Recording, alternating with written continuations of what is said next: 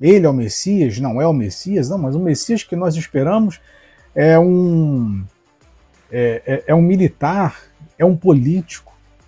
O Messias que nós esperamos não é um carpinteiro. Ah, de Belém poderia vir alguma coisa boa? Então, Jesus ele leva, vai da, da euforia ao êxtase, ao a, a apatia. Não, não é possível que seja esse. Não, não tem como ser esse, esse nosso libertador. Né? Então ele gera essa controvérsia que é muito interessante também. Quarto, é rejeição da sua própria terra. Houve momentos em que Jesus enfrentou resistência e rejeição em sua própria cidade natal, Nazaré. As pessoas que o conheciam desde a infância muitas vezes não conseguiam reconciliar a imagem do carpinteiro local com o mestre espiritual que emergia. Isso demonstra como as expectativas e as ideias pré-concebidas podem dificultar a aceitação de uma nova mensagem. Quinto, incompreensão dos ensinos parabólicos. Jesus frequentemente ensinava por meio de parábolas, histórias é, metafóricas que transmitiam lições espirituais profundas. No entanto, essas parábolas nem sempre eram compreendidas imediatamente ah, pelos seus ouvintes. Isso criava dificuldades em transmitir conceitos complexos de maneira acessível, exigindo que Jesus frequentemente as explicasse para seus seguidores. Isso daqui é uma forma de retórica que Jesus vai utilizar com bastante frequência para poder facilitar o processo de comunicação e compreensão da mensagem que estava sendo levada. Por exemplo, imagine os senhores é, frequentando uma, uma universidade, uma faculdade, onde o linguajar é, é, robuscado dificulte o, o processo de, de comunicação de entendimento. Então a parábola ela facilitava a compreensão de algo espiritual, de algo que deveria ser extremamente complexo se você falasse né, de modos tradicionais, em uma linguagem é, é, um tanto quanto é, religiosa. Então Jesus ele falava de uma forma simples para que as pessoas simples compreendessem de forma simples e tivessem acesso ao conhecimento, certo? Que era justamente o, o oposto do que o sistema religioso ele impunha. O sistema sempre colocava dificuldade. Sexto, é, é, dentro do ministério de Jesus, Jesus passou por solidão e isolamento. Apesar de estar cercado de discípulos e seguidores, Jesus muitas vezes experimentava momentos de solidão e isolamento. Ele enfrentou a pressão constante da multidão, mas também precisava de tempo para oração e reflexão. A sua conexão única com Deus o isolava em certos aspectos, já que ninguém mais podia compartilhar plenamente a sua compreensão divina. Sétimo, antecipação do sofrimento e morte. Uma das maiores dificuldades que Jesus enfrentou foi a conscientização e a antecipação do sofrimento e morte iminente. Ele sabia que a sua mensagem desafiava o status quo e irritava as autoridades, o que o colocava em risco. O episódio no jardim do Getsemane, onde ele orou intensamente antes de sua prisão, reflete o peso emocional desse fardo. Oitavo, rejeição e crucificação. O clímax das dificuldades de Jesus foi a sua rejeição e, e subsequente crucificação. Ele foi traído, preso, julgado de maneira injusta e condenado à morte de cruz. Essa experiência de sofrimento extremo e humilhação representou o ápice das adversidades que enfrentou durante o seu ministério. Apesar de todas essas dificuldades, Jesus enfrentou cada desafio com compaixão, sabedoria e uma fé inabalável na sua missão divina. Ele usou essas adversidades como oportunidades para ensinar, curar e exemplificar o amor e a graça de Deus.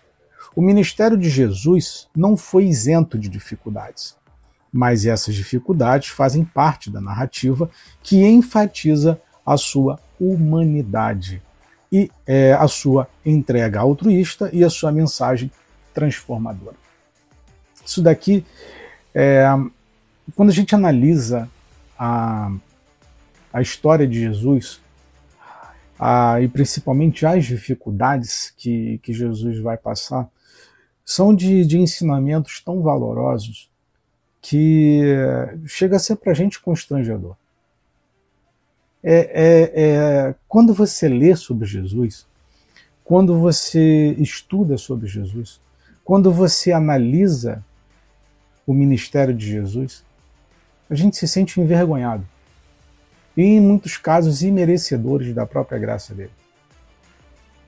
Ministério de amor, de luta, ministério de dificuldades, ministério é, carregado de trama, de perseguição, de ódio, apesar do amor, mas o ódio cercava Jesus. Foram três anos de ministério de tensão. Tensão.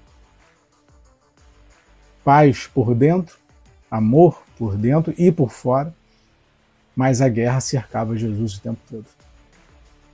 Aí, é claro, há até algumas teorias de que, por exemplo, quando tentavam capturar Jesus ou aprisionar Jesus ou pegar Jesus, é, Jesus, ele sabendo que estavam tentando capturá-lo ou pegá-lo, ele se escondia. E algumas teorias dizem, a gente não pode afirmar isso, né, de que havia uma espécie de poder sobrenatural, onde talvez, né, enfim, são teorias, é, de que Jesus pudesse se é, teletransportar algo do tipo, né? se desmaterializar e materializar em outro local. Enfim, são teorias que surgem por aí, é, porque Jesus conseguia desaparecer no meio da multidão e ninguém, ninguém conseguia pegá-lo.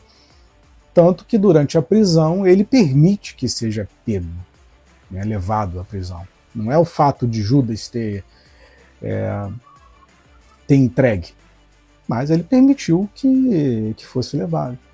E um fato que é interessante sobre o ministério de Jesus é o seguinte: eu não sei se vocês já pararam para pensar sobre isso. Almiranda, boa noite, querido, seja bem-vindo.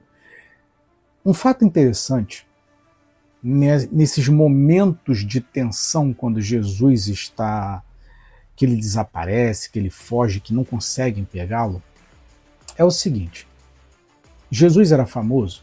Era. Jesus fazia discursos é, em vários locais as multidões o seguiam? Sim. Sim. Vera Lúcia, boa noite, querida. Um beijo, seja bem-vinda. Aliás, é, boa noite a todos, tá? Sejam muito bem-vindos. Pensa comigo. É, vamos lá.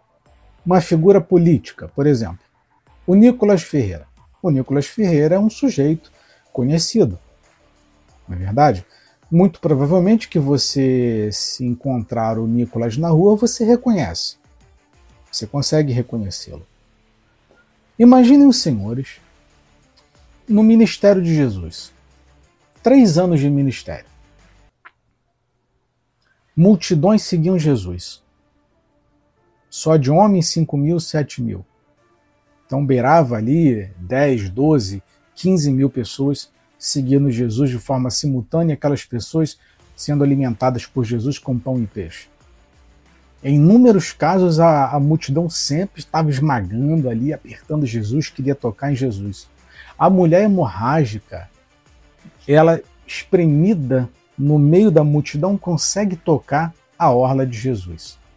Ou seja, as pessoas sabiam quem era Jesus.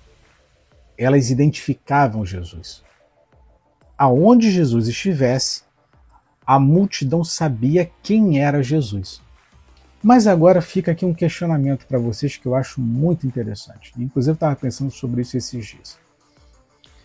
Se a imagem de Jesus, a figura de Jesus, o rosto de Jesus era famoso e era conhecido,